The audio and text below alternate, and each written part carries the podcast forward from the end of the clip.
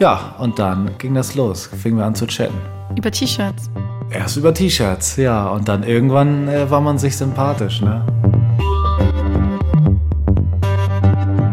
Ich habe komplett gefastet. Letztes Jahr noch, äh, jetzt ist mein zweiter Ramadan war das jetzt. Ich habe letztes Jahr den komplett alleine gemacht hier in Hamburg und ja auch gearbeitet ganz normal und alle Kollegen haben dann trotzdem um mich herum gegessen und getrunken den ganzen Tag und auch an meinem Tisch sogar gegessen. Es, für mich war das alles in Ordnung. Aber wenn ich sowas mache, ziehe ich das dann auch durch. So.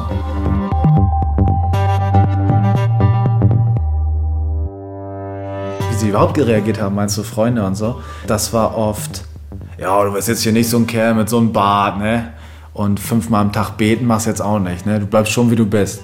Ja, normal bleibe ich wie ich bin, hä? Mein Umgang ändert sich doch jetzt nicht mit euch, nur weil ich einen anderen Schritt gehe, spirituell. Prima Muslima. Wir reden mit.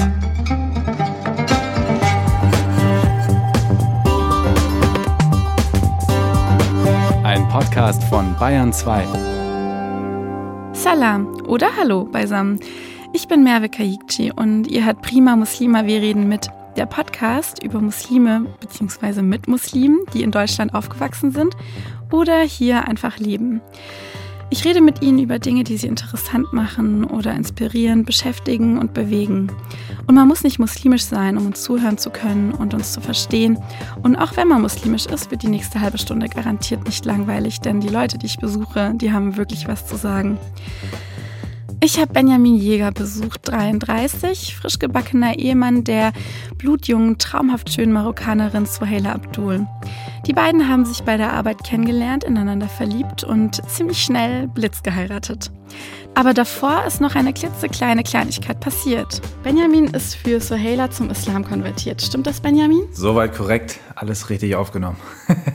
Und was würdest du sagen, wenn man dich fragen würde, ob du nur für sie zum Islam konvertiert bist, also zum Schein quasi? Ähm, das liegt erstmal auf der Hand, würde ich sagen. Ne? Und von außen betrachtet, glaube ich auch, ist das das allererste, was man denkt. Und ist wahrscheinlich auch gar nicht so falsch.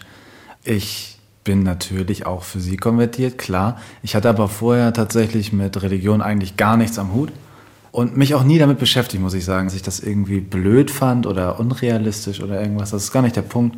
Es war eher so, ich habe mich einfach nicht beschäftigt damit.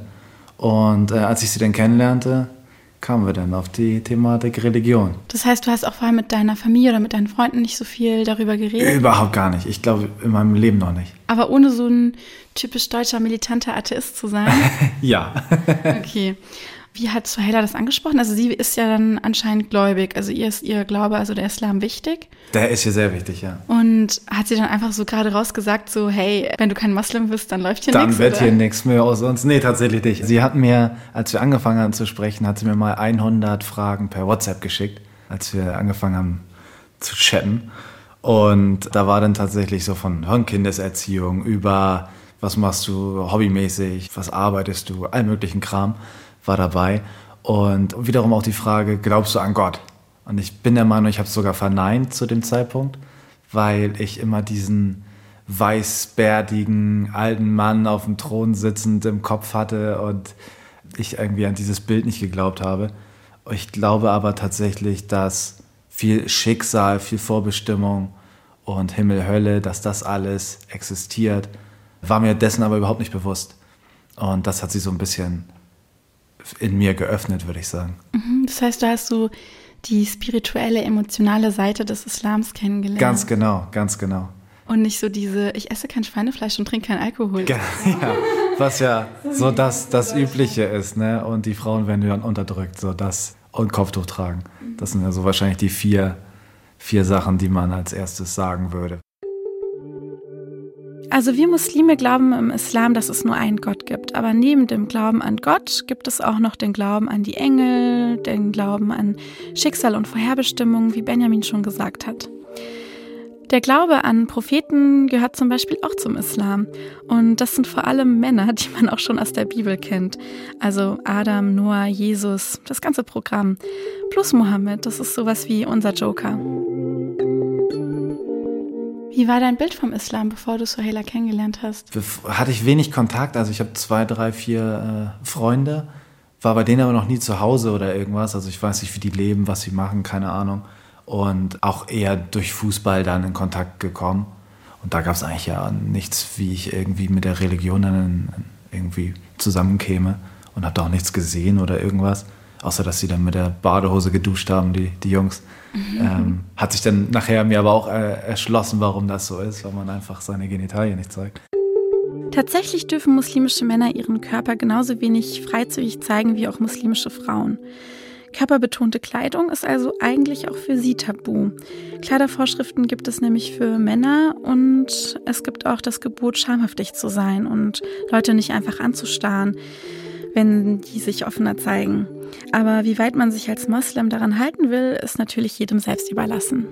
Aber du hattest gar nicht so ein negatives Bild vom Islam, also oder Vorurteile, die sich danach vielleicht revidiert haben? Nee, überhaupt nicht. Überhaupt nicht. Es war eher so tatsächlich dumme Unwissenheit. Okay. Aber du wusstest, dass Suhela Muslimin ist, als du sie kennengelernt ja. hast, oder? Wie habt ihr euch kennengelernt? Äh, tatsächlich übers Internet. Ich hatte eine kleine T-Shirt-Firma, die hieß Sorry I'm Rich. So ein bisschen. da weiß man auch gleich, wie das bei mir abläuft. Geld ist nicht da was man vielleicht denken könnte, warum sie nach Deutschland gekommen ist. Nee, ich habe kein Geld.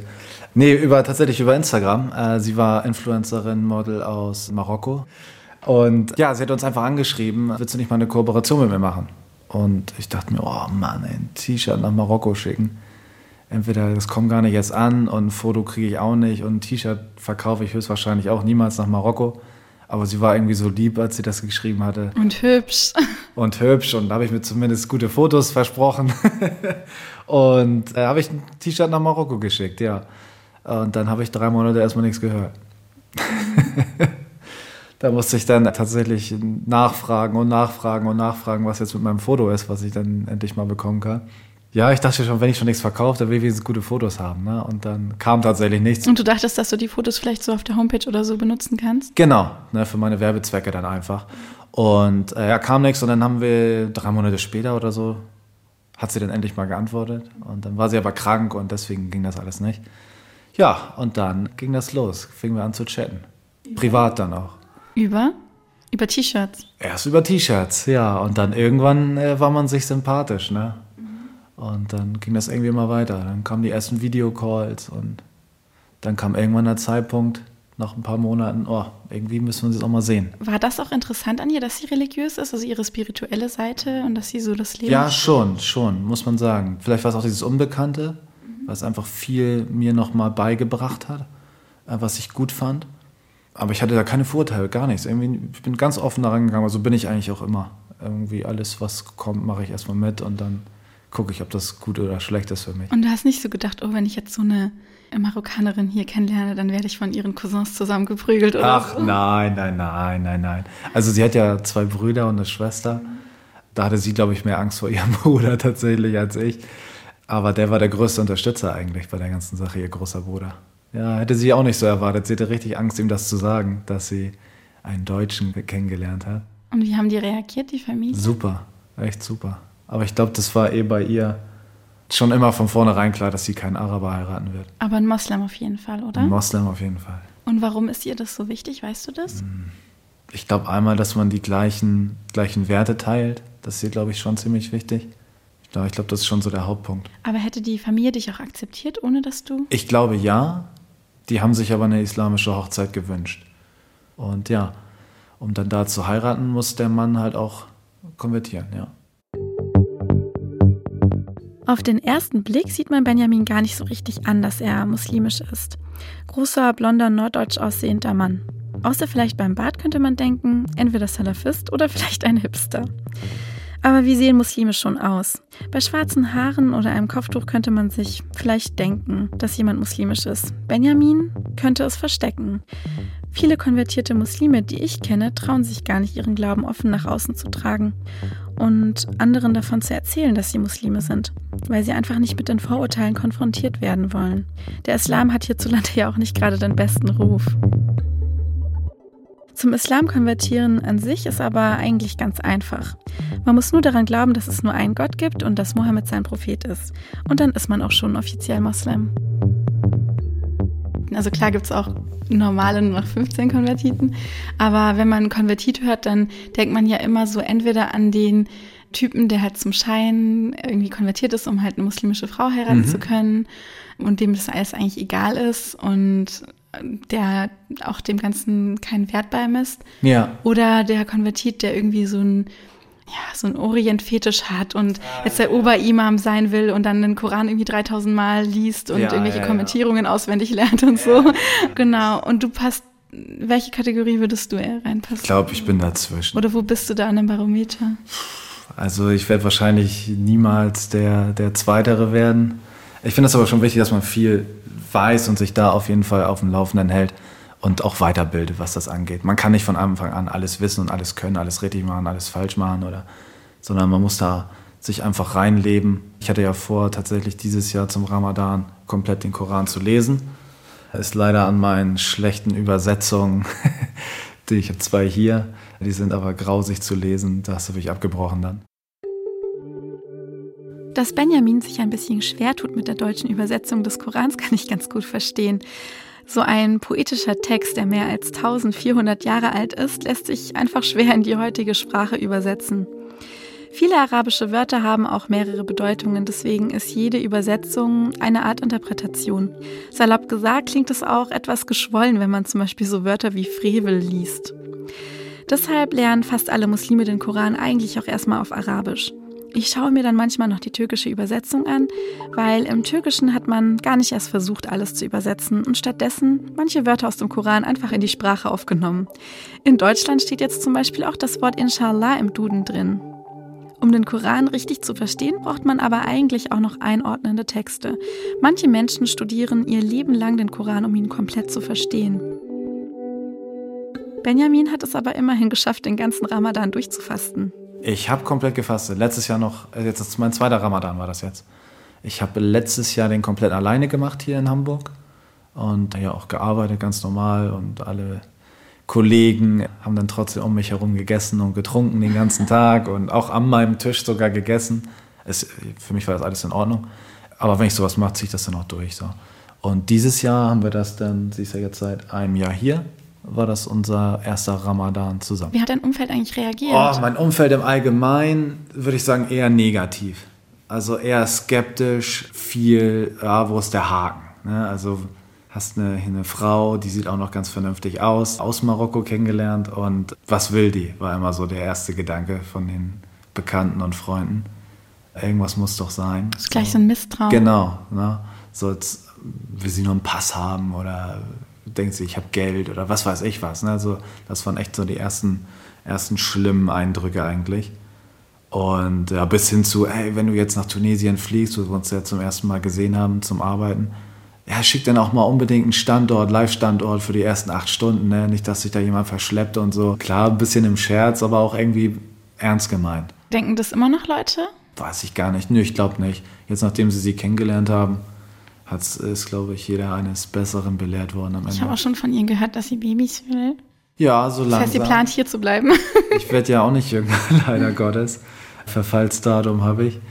Aber guck mal, wie alt bin ich jetzt? 33. Ja, so in den nächsten zwei, drei Jahren muss das irgendwie mal losgehen, ne? Hättest du das auch vorher gewollt? So eine Familie gründen, heiraten, Kinder bekommen? Heiraten überhaupt nicht. Habe ich gar nichts mit am Mut gehabt. Ich verstehe das ganze Modell auch ehrlich gesagt immer noch nicht auf dem Papier ja, also einfach für das zum Beispiel im Krankenwagen mitfahren können und all solche Sachen, finde ich das rechtlich gesehen ganz sinnvoll.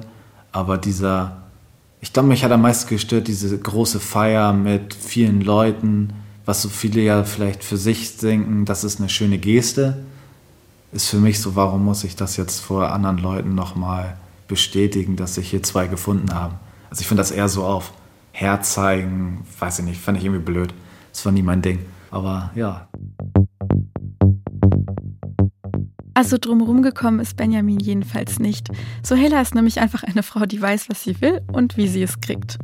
Die meisten muslimischen Hochzeiten, auf denen ich bisher war, waren einfach riesengroß. Manchmal kannte ich nicht mal das Brautpaar und habe sie auch über die ganze Hochzeit nicht gesehen, weil einfach so viele Leute da waren. Es gibt Hochzeitssäle, da passen mehrere tausend Leute rein. Und so eine große Hochzeit kostet manchmal auch mehr als ein Sportwagen. Aber es ist auch schön, man trifft sich, isst, betet oder tanzt, je nachdem wie religiös das Paar ist, und behängt die Braut damit Geld und Gold, damit das Brautpaar die Ehe nicht gleich mit einem Schuldenberg beginnt. Und wenn die eigenen Kinder heiraten, bekommen die dann eben haufenweise Geld und Gold geschenkt. Vor allem trifft man dort auch andere Muslime, redet mit ihnen und findet vielleicht sogar eine Braut für den eigenen Sohn. Mich fragen jedenfalls dann immer ganz viele Mamas, ob ich ihren Sohn kennenlernen will. Hochzeitsfeiern heißen auf Arabisch übrigens Walima und da geht es nicht wirklich um das Brautpaar, sondern eben um die Gäste. Wenn das Brautpaar sich das Ja-Wort gibt, ist das Nikah und dort müssen nicht so viele Leute dabei sein. Meistens ist da einfach nur ein Imam da und der kleine Kreis, also die Familie. Davor dürfen Braut und Bräutigam offiziell noch gar nicht richtig zusammen sein. Und ich will, dass das bei mir eines Tages auch mal so ist und finde es so schön, dass die Ehe im Islam so einen hohen Stellenwert hat. Aber so eine große Hochzeit, ich glaube, darauf könnte ich verzichten.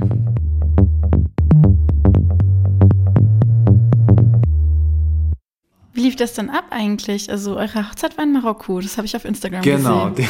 Genau, die, die war in Marokko. Ja, also wir waren im August, waren wir in Tunesien für zweieinhalb Wochen, haben Fotoshooting gemacht und uns irgendwie kennengelernt.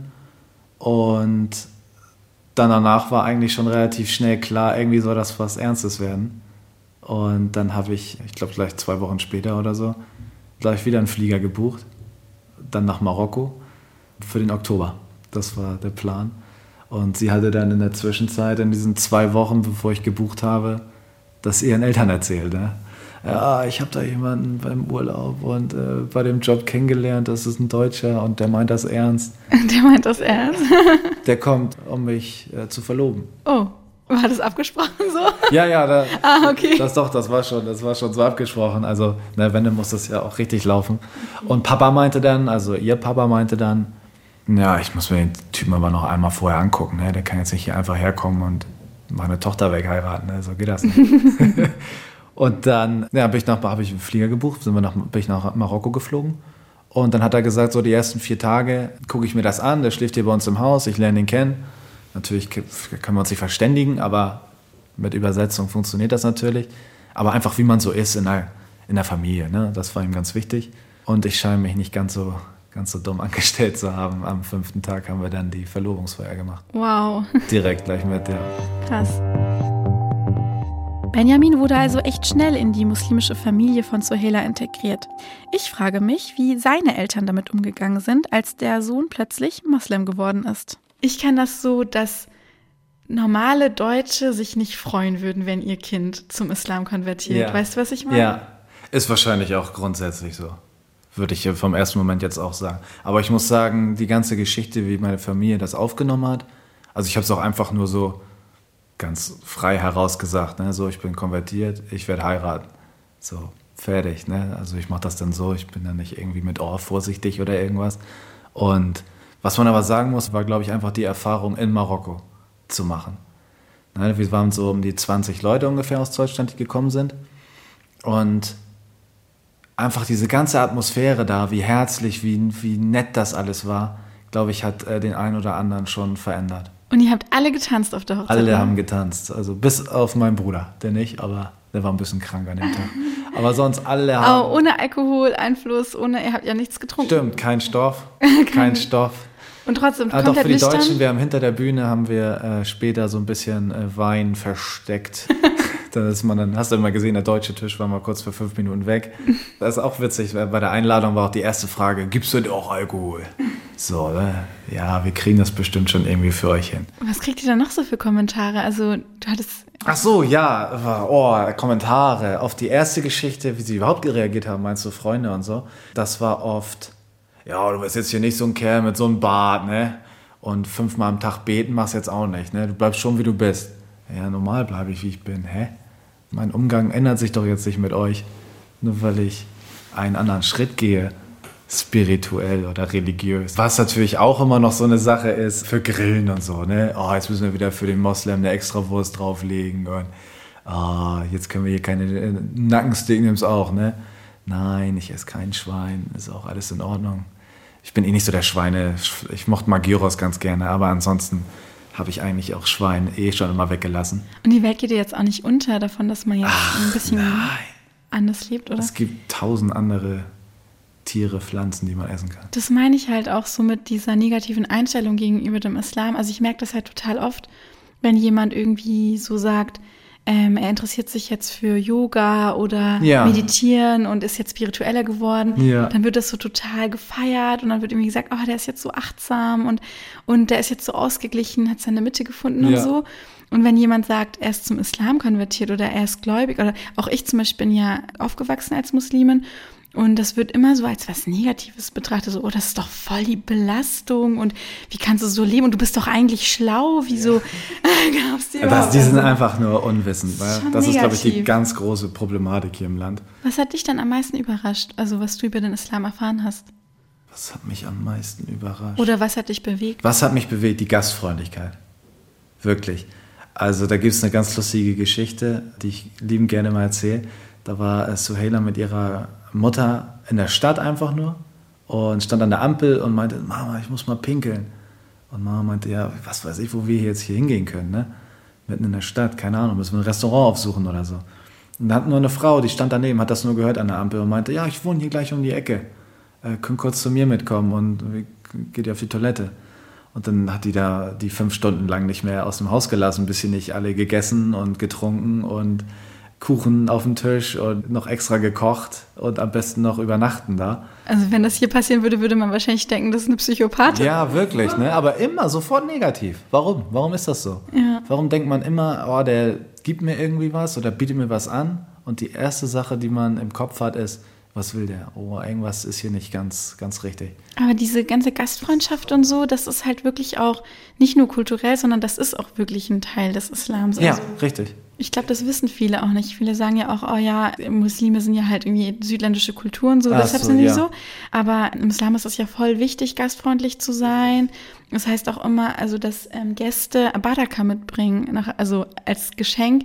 Und das ist sozusagen ein Begriff dafür, dass er deinen Segen in dein Haus bringt, dass dein Haus sozusagen noch mehr bereichert wird durch seine Anwesenheit. Ja. Und was auch noch so wichtige, so Grundpfeiler, sage ich mal, sind des islamischen Lebens, ist, dass Gemeinschaft unglaublich wichtig Richtig. ist, dass man zum Beispiel nicht äh, länger als drei Tage sauer aufeinander sein ja. darf. Man muss sich vertragen. Ja, ja. Und auch dieses zum Beispiel, dass man gut zu den Alten sein muss und sich um die Älteren kümmern muss und respektvoll sein muss und so. Das sind alles so Sachen, das ist nicht nur kulturell, sondern das sind wichtige Aspekte des Islams, vielleicht sogar wichtiger als kein Schweinefleisch essen ja. oder kein Alkohol Ja, ja, klar, trinken. natürlich, natürlich. Und das kam mir halt sehr, sehr äh, nah. Ja, und das ist halt, das kommt halt im öffentlichen Bild irgendwie gar nicht so richtig zur Geltung, finde ich. Nee. Und ich würde mir wünschen, dass Deutsche so ein bisschen was auch von der muslimischen Kultur lernen oder sich was abschauen, was eben positiv ist und nicht nur immer drüber reden, warum tragen die denn jetzt Kopftuch, wird die Frau jetzt unterdrückt. Wenn ich Deutsche sage, meine ich in diesem Kontext nicht muslimische Deutsche oder die deutsche Mehrheitsgesellschaft, die hier einfach prägend ist. Natürlich sehe ich mich selbst auch als Deutsche und will mit meinen kulturellen und religiösen Einflüssen, die ich mitbringe, auch ein Teil von Deutschland sein. Aber ich glaube, die Problematik ist auch einfach, dass man das nicht kennenlernt, aus erster Hand. Also wie auch? Wie, willst du den ersten Kontakt herstellen? Als, sagen wir jetzt, typischer Deutscher, ich bin zum Beispiel auch auf dem Dorf groß geworden, wir hatten eine libanesische Familie bei uns im Dorf und zwei bosnische. So, der Rest war urdeutsch. Wie willst du da in Kontakt kommen? Ja, einfach aufeinander zu. Na ja, klar. Wir hatten jetzt eine, eine Familie, ja. Aber es gibt auch Dörfer ohne, komplett ohne. Also wie sollen die jemanden kennenlernen und da dann den ersten Schritt machen? Ja, einer von beiden muss natürlich den ersten Schritt gehen, klar, das ist ja ganz normal. Aber da ist ja dann auch immer ja, das Fremde und oh, mal gucken und weiß, man traut sich dann nicht und will ja auch nicht sagen, oh, ich will mal sehen, wie ihr wohnt oder so, das machst ja auch nicht. Ich glaube, man hat auch Angst. Ich habe viele Deutsche haben auch Angst, dass sie irgendwie in Fettnäpfchen treten oder ja, Oder also, also du meinst so benimm regelmäßig. Die halt irgendwie auch Berührungsängste haben, mhm. weil man nicht weiß, was darf ich dann eigentlich und darf ja. ich mit der Frau reden oder werde ich dann irgendwie gleich das gesteinigt? Ist, das hatte ich in, Marokko aber auch, jetzt nicht ganz so, aber eine Nachbarin von ihrer Familie ist halt wirklich sehr, sehr religiös. Also der durfte ja auch nicht die Hand geben und gar nichts. Ne? Also das war nicht mit Begrüßen, sonst wird ja immer gleich Küsschen links, Küsschen rechts und äh, umarmen und alles, aber da durfte ich nicht die Hand geben und gar nichts, weil das äh, so strikt noch ist bei ihr. Ich weiß nicht, ich weiß nicht, welchen Hintergrund das hat. Vielleicht hast, hast, kannst du mir das erklären, ich weiß es nicht. Ja, es war schon verrückt. Und sie musste ich dann immer schon mal so fragen, wenn Gäste kommen, ah, wie muss ich jetzt da Hallo sagen? Wie, was darf ich machen? Muss ich eine lange Hose anziehen oder äh, da kann ich so rausgehen? Kann ich meine Kappe aufsetzen oder nicht? Also ich habe dann auch so gefragt, ne, wie ist das denn? Aber man muss ja einfach fragen und dann kriegt man eine Antwort und dann macht man es halt so. Ja. Ist doch nichts Schlimmes bei. Ich denke, man muss das dann halt auch einfach ausloten. Also zum Beispiel gibt es ja auch Muslime, die dem anderen Geschlecht die Hand nicht geben. Ja. Und dann denke ich halt, also man braucht jetzt keine Berührungsängste zu haben, man kann sich ja einfach die Hand geben. Und wenn jemand die Hand nicht geben will, dann signalisiert er das ja. Genau. Und dann muss man das einfach akzeptieren, Richtig, finde ja. ich. Und das ist, glaube ich, das Grundproblem der Deutschen. Das zu akzeptieren, man was das dann anders ist. hinterfragen will und Genau. dann Ja, versteht warum? man es nicht Ja, und warum. mir ja nicht mal die Hand und er gegeben. mag mich nicht und dann interpretiert man da so viel rein. Genau. Meine Mama und mein Papa nehmen das zum Beispiel auch ziemlich genau. Und deswegen hat mein Vater noch nie eine andere Frau angefasst und meine Mutter noch nie einen anderen Mann. Es gibt aber auch Muslime, die wollen Nicht-Muslime nicht vor den Kopf stoßen. In Deutschland hat das Händeschütteln nämlich einen sehr hohen gesellschaftlichen Stellenwert. Und einige nehmen es ein bisschen persönlich, wenn man ihnen den Handschlag verweigert. Es gibt aber auch Muslime, die diese Regel einfach sowieso locker sehen und auch andere Leute umarmen. Ich finde, dass das einfach eine Sache ist zwischen einem selbst und Gott und jeder sollte das Recht haben, selber zu entscheiden, wo die persönlichen Grenzen für einen liegen und die anderen müssen das halt akzeptieren. Und zum Beispiel, als Suha dann hier war und alle sich so die Hand geschüttelt haben zur Begrüßung. So was ja so ganz deutsch ist eigentlich. Ne? So, ja, auch Familienmitglieder kennt man ja auch. Werden die Hand gegeben, ne? als wenn man irgendwie, als man sich zum ersten Mal gesehen, hätte man gerade ein Auto gekauft beim Autohof. Da war sie komplett verstört. Ne? Weil sie das nur mit dem Umarmen kennt. Ja, natürlich. Ne, da wird jedem, auch wenn du beim Schlachter nur mal ein Wort gewechselt hast, ne, dann fällt man sich in die Arme. Und das ist halt auch eher so mein Mann naturell dann. Ne? Und da habe ich einfach ganz, ganz viele Sachen halt einfach für mich entdeckt. Fühlst du dich jetzt als ein Teil dieser Community, also der muslimischen Community? Wir haben tatsächlich hier keinen Kontakt zu anderen. Also ich kann jetzt nicht sagen, ich treffe mich jetzt regelmäßig mit, mit Muslimen und Das liegt jetzt vielleicht auch daran, dass Suhaila ja neu hierher genau, das ist. wird, auch, das wird sich mit Sicherheit auch ändern. Hast du das Gefühl, dass du mitreden kannst in der muslimischen Gemeinschaft? Also, dass du eine Stimme hast, so als, als Moslem? Würde ich nicht sagen. Oder dass du vor Deutschen als Moslem dich repräsentieren kannst Ich- und etwas ändern kannst an deren Vorurteilen? Ich probiere es. Ich weiß nicht, ob ich es schaffe. Ich glaube aber schon, dass man sehen kann. Ist natürlich auch die Frage, wie sehr nimmt man mir das ab? Ne? Ich meine, man muss ja auch sagen, 31 Jahre lang hatte ich mit nichts irgendwas am Hut und mache jetzt hier den Aufklärer. Das passt irgendwie auch nicht zusammen. Aber wenn jemand sich dadurch angesprochen fühlt, wenn ich ihm meine Geschichte erzähle, ist das wunderbar. Nee, ich meinte jetzt nicht so, dass du als Missionar rumläufst und Leute bekehrst. Das wird auch nicht mehr passieren. Aber ich dachte eher so vielleicht, dass du vielleicht einen anderen Bezug auch zu antimuslimischem Rassismus jetzt hast. Kleine Zwischeninfo an dieser Stelle. Was genau antimuslimischer Rassismus ist, wie das im Alltag aussieht, wer davon betroffen ist und wie man etwas dagegen tun kann, darüber spreche ich in einer anderen Folge mit Suhel Yasmati. Er ist ein Experte auf diesem Gebiet, Aktivist und hat schon einiges in Bewegung gesetzt. Und jetzt geht es weiter damit, wie Benjamin überhaupt auf dieses Thema aufmerksam geworden ist. Also dadurch, dass ich jetzt aus erster Hand Geschichten von, von ihr, von Suheila jetzt höre, was ihr so widerfährt in, auf offener Straße, was ich vorher natürlich überhaupt nicht mitbekommen habe, wie soll ich es auch, also wer soll es mir erzählen, das macht einen schon ganz schön traurig. Ne? Also so eine Geschichte ist zum Beispiel, da war sie, hat sie ein Fahrrad einfach auf dem, auf dem Fußweg abgestellt, war aber breit genug, um am Fahrrad abzustellen. Und dann kam so ein alter Deutscher, weiß ich nicht, 50 Jahre alt oder so, meinte, so, ja, irgendwie so ein bisschen grimmiger Typ und sagte, ja, du kannst das Fahrrad hier nicht abstellen. Und sie fragte, warum denn nicht? So, und dann sagte er, ja, das geht nicht. Und dann, hä, ich verstehe das nicht. Ja, geh zurück in die Wüste. Hä? Wie in die Wüste? Naja, ähm, Casablanca hat keine Wüste, aber naja.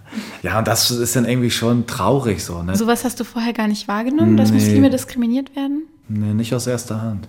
Nicht aus erster Hand. Also klar, was man so in den Nachrichten immer hört oder sieht, ne, aber das gibt es ja auch immer zwei Seiten der Geschichten und kann ich dann auch nicht so richtig einschätzen vielleicht. Und ich hoffe, dass sich das auch durch so einen Podcast zum Beispiel und durch miteinander reden, miteinander äh, sich gegenseitig zuhören, Verständnis aufbauen, sich vielleicht auch verändert. Weil wenn man mehr übereinander erfährt, dann betrachtet man den anderen vielleicht auch mit anderen Augen und sieht vielleicht auch das, was er oder sie, die Bereicherung, die sie mitbringen, diese Gemeinschaft oder positiven Sachen. Ich wünsche mir das sehr. Und ich wünsche mir das auf jeden Fall auch. Deswegen bist du auch nicht der letzte Moslem hier in Deutschland, mit dem ich geredet habe. Was? Nächste Woche treffe ich mich mit zwei kopftuchtragenden Psychologinnen, Aha. die über ihre Reiseerfahrungen als kopftuchtragende Muslimas in der Welt berichten. Mhm. Äh, welche Fragen hättest du an diese beiden oh, jungen Frauen? Jetzt kommst du ja spontan um die Ecke hier. Ähm, aber was mich brennend interessieren würde, wäre, ob sie, sie reisen überall hin in überall, der Welt wahrscheinlich. Ganze ne? Welt, ja. Okay, was mich interessieren würde, wäre, was sie für Abneigung, zum Beispiel in Restaurants wurden sie schon mal weggeschickt irgendwo, hier dürft ihr nicht essen, weil ihr Kopftuch tragt oder so. Oder hier dürft ihr nicht schwimmen oder was weiß ich was, ihr müsst ein Bikini anhaben und ja, solche Sachen. Direkte Ablehnung, ob das oft vorkommt. Du meinst, dass man auch zum Beispiel mal sagt, nee, wir haben kein Zimmer frei hier im genau, Hotel oder auf genau. dem Campingplatz und ja. so. Und vielleicht hat man vorher schon mal angerufen und gefragt, ob das, ob, ob noch Zimmer frei sind und dann kommt man hin und sagt, nee, für euch nicht. Gut, dann werde ich diese Fragen auf jeden Fall den beiden stellen. Ja, mal gucken, was die beiden sagen. Vielen Dank für das Gespräch, Benjamin. Ich danke dir. Wir reden weiter miteinander mit Muslimen, mit Nicht-Muslimen und hören uns gegenseitig zu und hören uns nächste Woche wieder bei einer Folge Prima Muslima. Wir reden mit. Wir reden mit. Danke fürs Zuhören. Siehst du wohl. Das war also schon die erste Folge von Prima Muslima. Wir reden mit, mit Benjamin Jäger. Nächste Woche geht es dann auch schon weiter mit den beiden Psychologinnen Janet Uslo und Edda Jimshit. Bleibt also dran, wenn wir wieder mit euch reden. Und redet bitte auch mit uns. Schickt mir gerne euren Senf, eure Anregungen, Ideen, Fragen und Kritik. Auf Instagram und Twitter findet ihr mich als @primamuslima. Und wenn ihr mir folgt, dann verpasst ihr auch keine weiteren Infos zu mir, meinen Gästen und diesem Podcast, bei dem es mal um die muslimische Seite Deutschlands geht. Erzählt auch gerne anderen davon, wenn ihr denkt, dass sie den Podcast unbedingt hören sollten. Ich würde mich wirklich sehr freuen. Danke fürs Zuhören. Eure Merve.